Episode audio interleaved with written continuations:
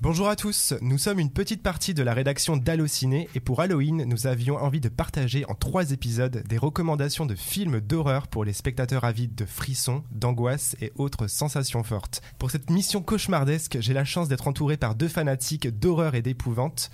En face de moi, Megan choquée, elle enchaîne les films à l'allure d'un TGV, elle aime avoir peur, résoudre les mystères et ne dit jamais non aux marées de sang. Bonjour Megan, tu vas bien? Salut Thomas, ça va? Bah écoute comme un TGV. Hein et à ma gauche, Emily Schneider. Elle est une inconditionnelle du cinéma de Dario Argento et une vraie encyclopédie sur le giallo et les films d'horreur japonais. Emily, comment ça va? Bonjour Thomas, ça va très bien, merci et toi? Quant à moi, je suis Thomas Desroches et bienvenue pour ce deuxième épisode du week-end Halloween. Moteur Scène 6, première. Action Donc je rappelle notre seule règle, une liberté totale, une carte blanche, film connu, méconnu, film français, japonais, autrichien, américain, un film récent, plus ancien, à condition qu'il fasse peur.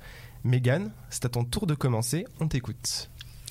Alors, euh, moi j'ai choisi un film polonais, du coup, voilà, ce n'était pas dans ta liste euh, mais, euh, de nationalité, mais voilà, c'est un film polonais. Un premier film d'ailleurs, d'Agnieszka Smoczynska, j'espère que je n'écorche pas son, son nom. et en fait, c'est par son affiche que moi j'ai découvert ce, ce, film, qui je trouve est sublime. donc l'affiche internationale, pas l'affiche polonaise, je préfère le préciser. Euh, c'est une affiche euh, dans laquelle on voit une sirène assez monstrueuse dans une baignoire. Voilà. Et le film s'appelle The Lure. Euh, The Lure, en fait, c'est une comédie musicale sur des sirènes vampires. Voilà, ça pose le cadre.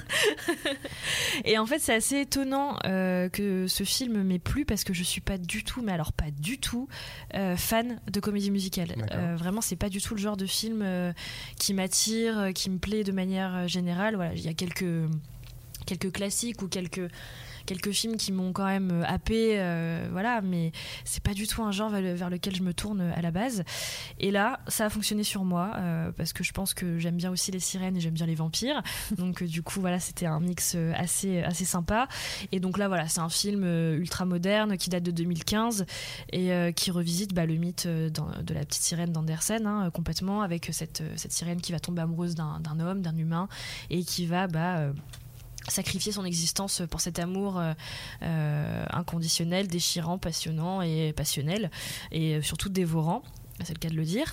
Euh, et donc là, on suit dans ce film deux sœurs sirènes qui s'appellent Or et Argent. Donc c'est pas les versions Pokémon de Game Boy, hein.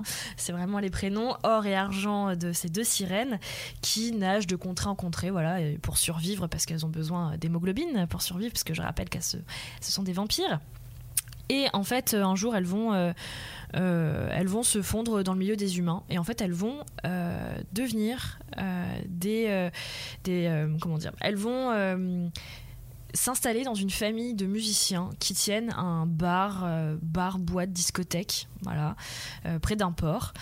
Et en fait, elles vont euh, se fondre dans cette famille et faire partie d'un spectacle, voilà, parce qu'elles ont effectivement les sirènes. On pense souvent aussi à leur voix, le chant des sirènes qui vont appâter les mâles et et en fait, voilà, elles vont faire partie de ce spectacle, euh, elles vont chanter, danser euh, euh, dans, ce, dans, ce, dans ce truc. C'est assez, assez, assez spécial, c'est très bizarre. au début, on est assez déboussolé par ce genre de, de propos et de, de, propositions surtout. Et puis au final, on se prend tout de suite au truc et on est à, fond avec elle et on a limite envie qu'elle fasse carrière dans ce truc-là. et c'est super drôle. Et en fait, euh, voilà, elles ont euh, une vie assez rock'n'roll. Euh, donc voilà, elles sont dans le, à fond dans, le, dans la drogue, l'alcool, tous ces trucs-là, vraiment un peu. des rockstars. Des rockstars, voilà, mais des rockstars adolescentes. Et c'est assez, assez, assez bizarre. Et en fait, bah, les choses se compliquent quand Argent tombe amoureuse d'un homme. Et en fait, la petite subtilité, c'est que si l'homme pour lequel elle s'éprend euh, bah, tombe amoureux d'une autre, elle doit obligatoirement le dévorer, sinon elle se transforme en écume. D'accord. Voilà. Donc euh, petit euh, petit problème pour pour les sœurs vampires sirènes et, et, en fait moi j'ai vraiment beaucoup aimé parce que j'ai aimé cette revisite assez sombre et finalement très mélancolique du mythe de la petite sirène et, et, du folklore scandinave mine de rien et en fait moi j'aime bien que dès le début le film brouille un peu les pistes Euh, on sait pas trop à quoi s'attendre et finalement euh, le film nous prend assez facilement par, euh, par la main et on est plongé vraiment dans un univers ultra magnétique, ultra euh, psychédélique aussi. J'ai- J'aime bien euh, ces univers-là et ça m'a fait pas mal penser finalement euh, au travail de Nicolas Winding Refn et notamment à The Neon Demon D'accord. un peu dans l'esthétique. Euh, donc euh, un film que j'adore aussi, donc euh, donc j'étais assez assez prise par l'esthétique effectivement euh, et l'ambiance du film. Et les actrices euh, sont vraiment très convaincantes et pareil, j'espère que je vais pas trop écorcher leur nom. Euh, Marta Mazurek qui joue Argent et euh, Mikalina Olzenska qui joue Or. Et euh, je les trouve très investies autant dans euh, la peau de sirène que dans les performances musicales euh, parce que je trouve qu'elles sont très bien, très bien investies dans, ces performances. Et j'ai surtout été vachement bluffée par les effets visuels, par les décors et par le- les costumes de sirène. Ils sont vachement réalistes finalement. Et en fait, ce que j'aime, ce que j'ai beaucoup aimé aussi dans le dans le film, c'est le côté très naturaliste.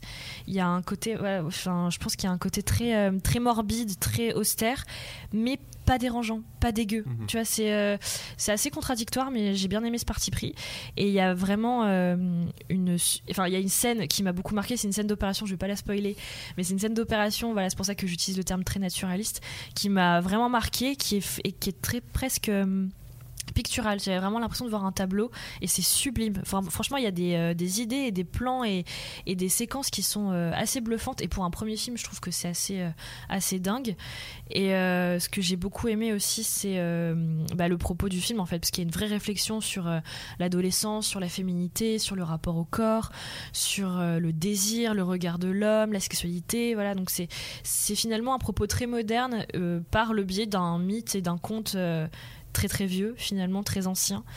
Et, euh, et je trouve les dialogues aussi très bien écrits. Il y a un vrai parti pris esthétique, il y a des effets de mise en scène euh, assez sublimes. Et, euh, et franchement, je trouve que pour un premier film, c'est assez dingue. Et, et tout ce mélange de, folklore, de mythes. et d'esthétique, ça fonctionne super bien. Et alors, avec une, une pincée de comédie musicale, je, je pensais vraiment pas que ça allait me, me toucher à ce point-là, mais ouais.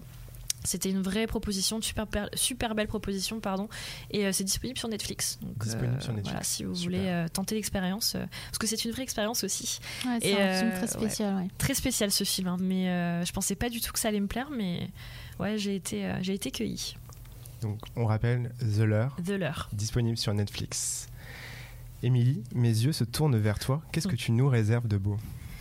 Euh, alors moi, je vais vous parler d'un film japonais qui s'appelle Kairo de euh, Kiyoshi Kurosawa.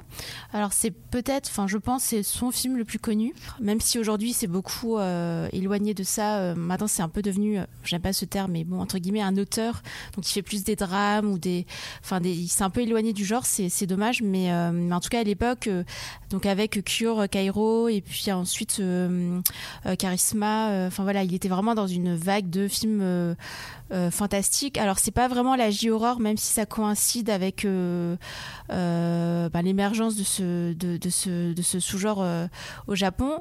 C'est mais on- on peut quand même rapprocher effectivement euh, Kairo de, de la J-horror, mais ça se veut plus euh, euh, un peu plus théorique euh, peut-être et plus mélancolique. Est-ce que tu peux nous expliquer ce que c'est la J-horror?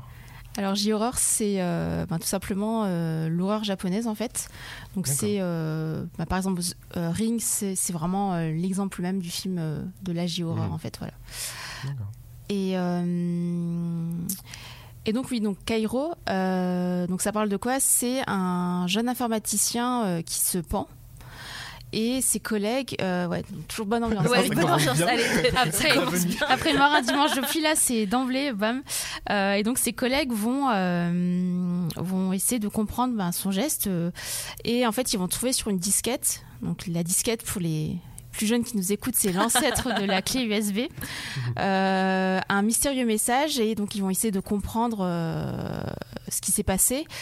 Et, euh, et en fait, ils vont se rendre compte que ben, peut-être que des fantômes, en fait, réussissent à entrer dans notre monde grâce à Internet. Wow.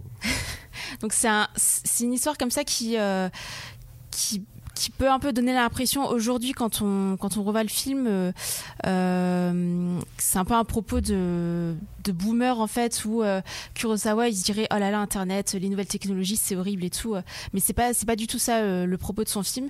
C'est vraiment en fait euh, donc je disais que c'est un film très théorique euh, parce que voilà ça parle en fait en vrai de la solitude et de euh, l'incommunicabilité euh, plus particulièrement euh, entre les jeunes au Japon. C'est vraiment un film sur la jeunesse japonaise et c'est un film très mélancolique mais malgré le côté très théorique qui peut comme ça faire un peu peur on se dit voilà c'est très intello c'est Kurosawa il oublie jamais de faire peur et en fait moi c'est un film donc, que je connaissais de réputation euh, et en fait, euh, un jour, il passait sur Arte en deuxième partie de soirée, donc je zappe dessus en me disant, ah, chouette, je vais enfin le voir.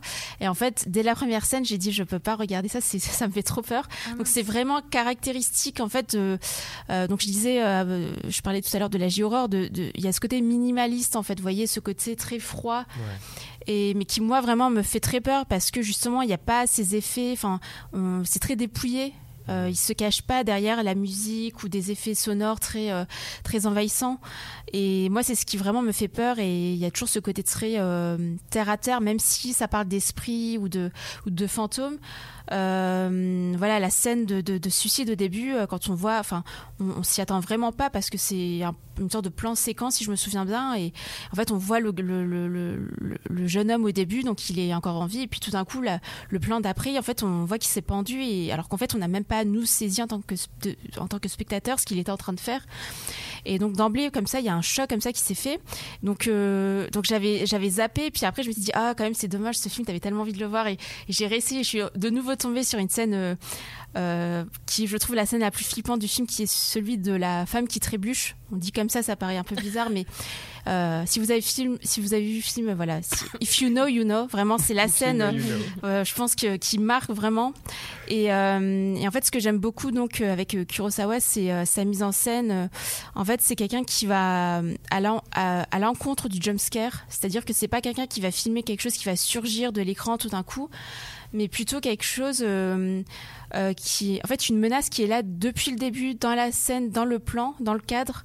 Et euh, tout d'un coup en tant que spectateur on se dit mince il y a cette chose là au fond qui est et, c'est de cette manière là qui, qui réussit à susciter la peur. Et je trouve ça hyper fort en fait de voilà de ne pas se cacher derrière des effets même si les des jumpscares des fois qui sont très efficaces et, j'ai rien contre les jumpscares en soi mais, mais là vraiment je trouve la manière dont il arrive toujours à, à instaurer le malaise euh, et à susciter la peur euh, vraiment euh, ouais dans, dans le dans la manière dont il compose ses cadres je trouve ça vraiment hyper fort.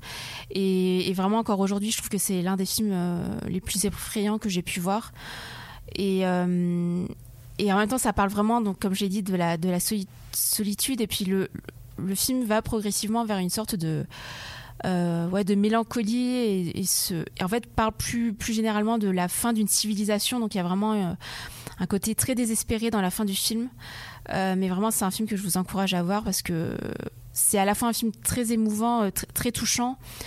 mais vraiment très flippant et c'est un film finalement que j'ai réussi à voir au cinéma en fait il passait un jour euh, au reflet Médicis et je me suis dit tiens là c'est l'occasion de le voir dans des bonnes conditions. Ouais. et aussi parce que je me suis dit là cette fois-ci tu pourras pas zapper tu seras obligé de, de le regarder. Mais vraiment euh, voilà si vous aimez euh, euh, l'horreur japonaise je vous conseille Kairo. Et puis si vous avez l'occasion ben, de voir aussi Cure donc qui est son autre grand film je trouve d'épouvante. Voilà si vous voulez vous faire les deux volets donc Kairo et et Cure. Et il y a eu un remake de D'accord. Un remake américain que je n'ai pas vu qui a très mauvaise réputation avec euh, Kristen Bell, Ian Somerhalder, What? Coécrit par Wes Craven quand même, Ah, Ah. Voilà, mais qui a vraiment, euh, qui est très très mal noté partout, donc j'ai jamais eu le courage de voir et qui s'appelle Pulse. Pulse. Voilà. Mais oui, je l'ai vu. Donc est-ce que c'est bien ou pas Ah non, c'est pas bien. Voilà. Ah mais oui, ça me dit, ça me disait quelque chose. Ok, ah ouais bah ouais ouais oui, je l'ai vu. Ouais bah non, bah restez sur Cairo, hein, vraiment. Ouais. La réaction de Megan en dit long, Pardon, restons sur ouais ouais non, restez sur Cairo. Après moi je l'ai, pas vu Cairo du coup. Ouais. Euh, moi j'avais vu Cure Ouais. que j'adore, Ouais. donc euh, il faut absolument que C'est je c'est dans, rattrape. c'est- c'est euh, dans la même veine quoi. Si vous aimez Cure, Oui, oui. enfin voilà, c'est vraiment euh, Ouais ouais. Euh, ce, Ah, ce je côté très froid, que très. euh, euh, que Paul c'était le remake. Waouh la Là, tu- vache. en plus, tu nous as donné envie hein, Ouais, avec c'est Cairo. clair. Et c'est disponible où? Alors c'est disponible en DVD et euh, en VOD, notamment sur Univers Ciné. Super. Donc je rappelle, Cairo, le, le choix de Emily est disponible en DVD ou sur Univers Ciné. Et pour moi, De quoi vas-tu nous parler, Thomas? Alors le film dont je vais vous parler s'appelle The Stepford Wives et c'est réalisé par Brian Forbes, qui est un film donc c'est un film américain, mais Brian Forbes est un réalisateur euh, britannique sorti en 1975 et c'est un film euh, dont on comment dire, dont on parle plus trop aujourd'hui et pourtant on en voit la trace aujourd'hui partout. Euh, donc c'est adapté d'un roman déjà de d'Ira Levin. C'est euh, celui qui a écrit Rosemary's Baby, Mhm. qui a été aussi fait au cinéma par euh, Roman Polanski. Et dans ce film, The Stepford Wives, donc c'est un film qui se passe aux États-Unis après la libération sexuelle, etc. Et c'est l'histoire d'une d'une jeune femme, d'une jeune mère de famille, Johanna, qui emménage avec son mari et euh, son enfant dans une petite bourgade, donc la bourgade de Stepford. Donc ils quittent New York pour vraiment euh, la campagne et ils arrivent euh, vraiment des maisons très bourgeoises, tout est tout est beau, tout est c'est vraiment le de paix. Et elle se rend compte, euh, elle qui est une femme moderne, indépendante, elle est photographe, euh, elle ne dépend pas du tout de son mari, elle gagne son argent et elle se rend compte en voyant les femmes de, la ville qu'il y a quelque chose qui cloche. En fait, les hommes sont très modernes, ils se, rejoignent pour faire des, réunions euh, entre hommes pour préparer on ne sait quoi. Et les femmes, elles, sont complètement dans un... On dirait qu'elles sortent du Moyen Âge, en fait. Elles sont habillées d'une manière complètement anachronique. Et euh, elles sont complètement dénuées de, de, de- goût, d'avis. De, elles, euh, elles, elles, font, elles font le ménage, elles font la cuisine, elles restent... euh, elles, elles n'ont vraiment aucune personnalité. Elles sont complètement effacées derrière leur, leur mari. Qui, et elles écoutent vraiment tout, tout ce que leur mari leur demande de faire. Et là, Johanna, donc l'héroïne du film, qui est jouée par Katharine Ross. Donc, si vous la connaissez pas, c'est celle qui joue la jeune mariée dans Le Lauréat avec Dustin Hoffman. Et euh, voilà, elle comprend qu'il y a quelque chose qui cloche, que ces femmes-là ne sont pas dans leur état normal, qu'il se trame quelque chose et que forcément les hommes sont derrière ça. Et donc, c'est un film, vous l'avez compris, qui est très avant-gardiste, vraiment. Euh, c'est un film. On parle beaucoup en ce moment de l'horreur politique, notamment grâce à Jordan Peele avec Get Out, mais Get Out est inspiré de ce Wives. C'est vraiment prendre possession d'un corps euh, pour vous, pour le, le, taire et, euh, et prendre sa place. Et donc c'est un film forcément féministe et qui aujourd'hui, près de plus de 40 ans plus tard, n'a vraiment pas du tout perdu de sa pertinence. Je suis persuadé que si ça sortait aujourd'hui, ça serait un immense carton. Et euh, alors, il faut faire attention, il y a un remake euh, américain bien sûr, J'allais Euh, te poser la question, oui. un remake avec Nicole Kidman, avec on Nicole est. Kidman qui voilà. s'appelle en français Et l'homme créa la femme, qui est un titre assez joli finalement, mais surtout ne vous arrêtez pas au remake parce que euh, le remake prend le. En fait, ils ont fait le choix de, de prendre cette histoire sur le ton de la comédie. Donc c'est un film qui est très drôle. C'est exactement la même histoire, hein, mais c'est vraiment un film vraiment, vraiment censé être burlesque et tout, avec un très beau casting, c'est vrai, mais il faut vraiment rester à l'original, qui est un film sombre, qui est vraiment un film inquiétant. Euh, c'est un, c'est vraiment construit comme un thriller, mais les 15 dernières minutes sont vraiment effrayantes et on bascule vraiment dans, l'horreur. Et, euh, et voilà, c'est un film très mystérieux que j'aime énormément. Et euh, on, parle souvent voilà, de, son héritage à ce film-là, le remake, Get Out, etc. Mais c'est vraiment un film aussi qui est rentré dans la culture populaire aux, États-Unis parce que l'expression Stepford Wife, c'est vraiment un terme qui est utilisé pour désigner les femmes comme ça qui. euh, s'effacent un peu derrière leur mari et qui font exactement tout ce que- tout ce qu'on leur demande de faire. Donc c'est vraiment un film qui a eu un vrai impact et voilà, je, je voulais profiter de ce podcast pour le remettre en lumière et il est disponible en streaming sur la plateforme euh, Shadows, donc qui est une plateforme euh, vraiment spécialisée pour les films d'horreur, d'épouvante. Vous pouvez euh, taper Shadows, donc c'est comme Shadow, donc S H A D O W Z et vous trouverez le film. Donc c'est Les femmes de Stepford, The Stepford Wives et voilà, je vous le conseille. Je pense que vous l'oublierez pas. Et je crois qu'il y a le remake sur Amazon Prime. Exactement. Si jamais, Le- le remake. Voilà, vous voulez Si vous jamais. faire. euh, Vous pouvez comparer les deux Voilà. versions, vous regardez l'original et le remake, et là vous verrez qu'il n'y a pas photo. En tout cas, c'était le deuxième épisode de ce week-end Halloween. Donc, je rappelle les films The Lure, disponible sur Netflix, Cairo, disponible en DVD et en VOD, et The Stepford Wives, disponible sur la plateforme Shadows. En espérant vous avoir donné quelques idées, et surtout n'oubliez pas, Halloween ou pas, c'est toujours le bon moment pour regarder un film d'horreur. Rendez-vous au troisième épisode. À bientôt. Salut